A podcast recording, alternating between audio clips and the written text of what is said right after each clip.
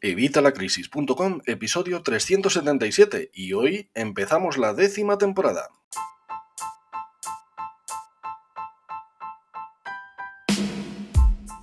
Hola, buenos días, buenas tardes o buenas noches. Soy Javier Fuentes de Vitalacrisis.com. Bienvenido una semana más, bienvenido un día más y bienvenido un miércoles más a este podcast de educación financiera y finanzas personales. Hoy estamos de enhorabuena porque volvemos al tajo, volvemos al lío, volvemos en septiembre, así que ya es la nueva temporada, la décima temporada de este podcast de educación financiera y finanzas personales. Parece mentira cuando empecé y ya estamos aquí 10 años después. Aquí seguimos 10 años dando caña al tema de las finanzas personales. Mucho han cambiado las cosas desde entonces pero bueno, todo ha sido mejor, espero. Así que nada, aquí seguimos, aquí seguimos al lío. Así que vamos hoy con este episodio 377 de la décima temporada de Vitalacrisis.com. Dentro de los cambios que ha habido, habrás visto que últimamente estoy subiendo vídeos en mis redes sociales. Tenéis ahí contenido a casco porro, o sea que tenéis para aprender todo lo que queráis. Además, sabéis que me podéis preguntar, sabéis que me podéis preguntar en evitalacrisis.com barra contacto, evitalacrisis.com slash o barra contacto. Me podéis preguntar vuestras dudas y vamos a ver si hacemos algún episodio de preguntas y respuestas que os gustaron mucho hace un par de temporadas. Esta última no lo he hecho, pero si ves que es algo que te interesa, pues ya sabes, evitalacrisis.com barra contacto. Además también habrás visto que los cursos y recursos de evitalacrisis.com, esos cursos de educación financiera y finanzas personales, han ido ampliándose, tenemos muchas más lecciones, estoy remasterizando, por así decir, estoy haciendo nuevos los cursos, estoy haciendo clases nuevas, en el curso de finanzas personales ya hay como cinco nuevas, o sea que bueno, yo creo que esto está mucho mejor porque mejora mucho la calidad, mejora mucho el contenido y obviamente, pues claro, según voy aprendiendo más cosas, pues tengo más cosas para enseñarte y las voy incluyendo todas en el curso. Ya sabes que este curso está vivo, este curso se está actualizando constantemente. Por eso es lo de la membresía de 12 euros, que además ya sabes que son los únicos cursos que se pagan solos, porque si haces todo lo que yo te recomiendo en mis cursos vas a generar, vas a ahorrar y vas a ganar muchísimo más que estos 12 euros. Así que vamos, no dejes pasar esta oportunidad. Si no has visto las clases que he sacado durante el verano, corre a verlas porque la verdad que están muy interesantes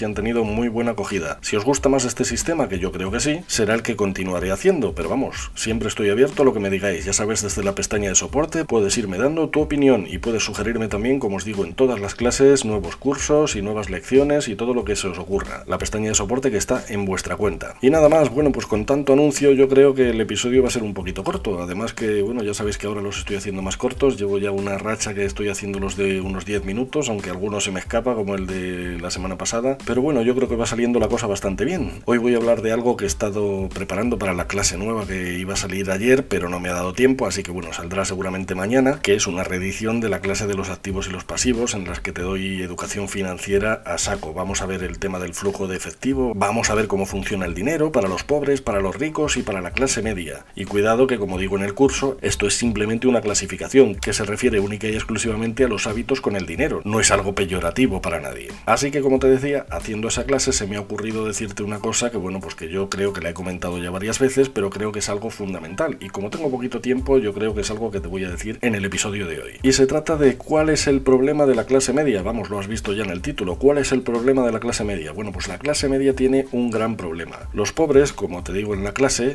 ya te digo, saldrá mañana seguramente, los pobres lo que hacen es que con el dinero que tienen, según entra, sale. Por eso te digo que no tienen que ser pobres. No estoy hablando de gente que vive en la indigencia o en la pobreza más absoluta no tiene por qué. Tengo clientes que cobran un pastizal, pero cuando te digo un pastizal no te imaginas a qué cantidad me refiero, y todo ese dinero que le entra en el mes se lo gasta en ese mismo mes, así que al final no tiene ni un duro. Que sí, que tú le ves y la vida que tiene parece que es una vida maravillosa, porque le ves con lujos, le ves con ropas, le ves con coches, pero es todo fachada, porque en cuanto se quedara sin ese ingreso, se quedaría sin nada, porque no tiene ningún activo. Así que la clase media ya mejora esto, porque la clase media ya tiene algún ¿Y qué es lo que pasa cuando esta clase media ya por fin tiene ahorros? Pues que llega el banco, nuestro querido amigo el banco, y dice, chato, ven para acá que te voy a prestar dinero para que tengas tus sueños ya. Y como vivimos en la época de la inmediatez, ¿qué hace la clase media? Pues que traga, coge ese préstamo, coge esa hipoteca, coge esa tarjeta de crédito o coge incluso todas y con eso empieza a pagar. ¿Qué ha hecho? Pues que ha transformado estos ahorros en pasivos. Y esto es un error. Lo que tenemos que hacer cuando tenemos dinero es conseguir activos. Cualquier cosa que nos genere ingresos, por pequeño que sea, me da igual, aunque sea un euro al mes. Yo te pongo un ejemplo en la clase y te lo puedo decir aquí tranquilamente, y es que si tú consigues un activo que te genere 12 euros al mes,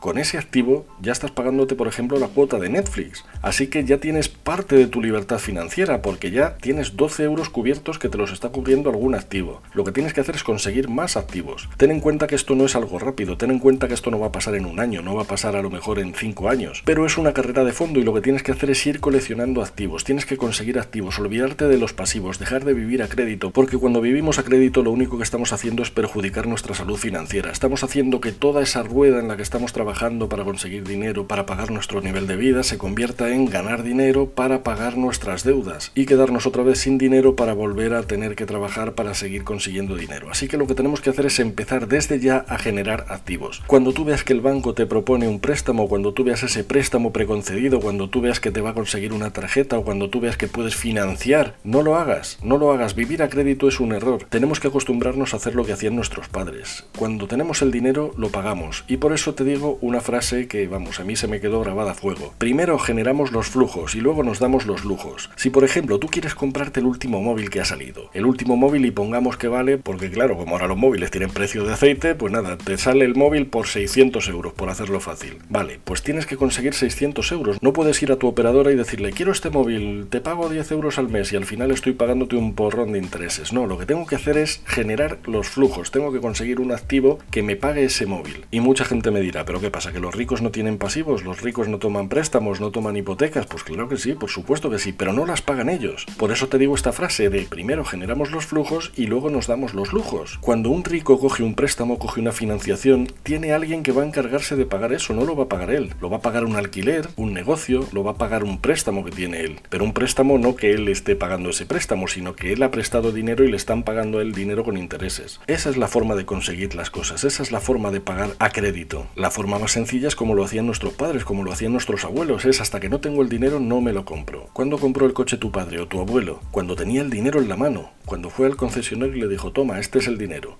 Ahora mismo con el tema de los límites de efectivo esto no es tan sencillo, lo tenemos que hacer vía transferencia, pero bueno, tenemos el dinero. Primero tenemos que conseguir ese dinero, primero tenemos que generar ese flujo que nos va a pagar ese lujo, o que nos va a pagar ese gasto, o que nos va a pagar ese préstamo. De cualquier forma, ya sabes que yo siempre te digo que soy partidario de no tener nada a crédito, no me gustan los pasivos, para nada, yo lo que quiero son activos, cosas que me den dinero, no que me quiten dinero. Pero por supuesto va a ser más fácil conseguir un activo que te genere 10 euros al mes que un activo que te genere 100. La cosa es que una vez tengas ese activo que te genera 10 euros al mes, no te pares ahí y vayas a por otro activo que te genere 10 o incluso 20 o incluso 100 o todo lo que pueda ser. ¿Que no encuentras activos que te den más dinero? Bueno, pues lo que tienes que hacer es tener más activos, muchos activos, cantidad de activos. Así es como vas a conseguir que ese flujo de efectivo que cada vez va a ser creciente va a cubrir tus ingresos, va a cubrir tu nivel de vida, va a darte esa libertad financiera que todos ansiamos. Así que tanto si estás en la clase media como si eres pobre, como si tienes dinero, lo que tienes que hacer es conseguir activos, lo que tienes que hacer es centrarte en aumentar tu columna de activos, en conseguir cosas que te den dinero. Podría tirarme aquí dándote ejemplos un montón, pero como no me va a dar tiempo te voy a dejar un enlace aquí abajo en la descripción, un enlace en el que te doy más de 40 ideas de ingresos pasivos. Pero un activo no solo eso, un activo es cualquier cosa, un activo es un royalty de un libro, un activo es un royalty de una canción, un activo es el dividendo de una inversión, un activo es el alquiler de un activo que tengamos, pues de un coche que alquilamos, de un piso que alquilamos, de una plaza de garaje que alquilamos, de un local que alquilamos, todo eso son activos, todo lo que nos genere ingresos, cualquier cosa que nos dé dinero. Así que claro, si empiezas de cero no vas a poder tener un piso para alquilarlo, por supuesto que no, pero a lo mejor puedes tener una plaza de garaje. Es mucho más asequible y yo te puedo decir que en mi trabajo se alquilan plazas de garaje por 60 y por 100 euros al mes. Bueno, pues a lo mejor en lugar de empezar con un patrimonio inmobiliario de 50 pisos, pues puedes empezar con una plaza de garaje, de ir ampliando a dos, de ir ampliando a tres y cuando vayas teniendo ingresos, pues vas comprando tu primer piso. O puedes meterte en acciones de dividendo que te vayan dando un dividendo cada tres meses y claro, el dividendo va a ser muy pequeño, pero según vayas comprando más acciones vas a tener más dividendos. Así que el problema es empezar. La cosa es que te pongas ya mismo, que empieces como te digo siempre, hoy mismo, antes de mañana a las 11 de la mañana y verás como tu vida cambia por completo y vas a dejar de tener el problema de la clase media, porque te va a dar igual que el banco te ofrezca préstamos, porque si tú vas a coger ese préstamo, al final no lo vas a pagar tú, lo va a pagar un activo. Y si no, no vas a necesitar esa financiación porque lo vas a hacer tú. Vas a generar primero el flujo y luego vas a cogerte el lujo. Nada más, espero que te haya quedado claro. Cualquier duda que tengáis, como siempre, me la dejas en los comentarios y lo vamos viendo en siguientes episodios o en el blog o en algún vídeo de los que voy publicando. Muchísimas gracias como siempre por estar aquí, muchísimas gracias por escucharme, muchísimas gracias por vuestras opiniones de 5 estrellas en Apple Podcast, en Spotify. Si no me has dado una, por favor, corre, dale los tres puntitos y me das una opinión, a ser posible de 5 estrellas. Que esto me va a ayudar a llegar a más gente y poder ayudar a más personas. Porque como has visto si escuchas mi podcast y si no lo has visto en este episodio, lo único que trato es de ayudarte, de ayudarte a mejorar tu salud financiera, de ayudarte a mejorar tu economía personal, de ayudarte a mejorar tus finanzas personales. Así que cuantas más personas podamos ayudar, pues mejor. Y a ti solo te cuesta darme una opinión de 5 estrellas, así que por favor, tres puntitos y 5 estrellas. Muchísimas gracias también por vuestros comentarios en YouTube, en Evox, en el blog. Y muchísimas gracias por supuesto por estar suscrito a los cursos de vitalacrisis.com. 12 euros al mes y es que estoy loco zumbao. Nosotros nos escuchamos la semana que viene, como siempre el miércoles a las 8 de la mañana. Y hasta entonces, que tengas una feliz semana.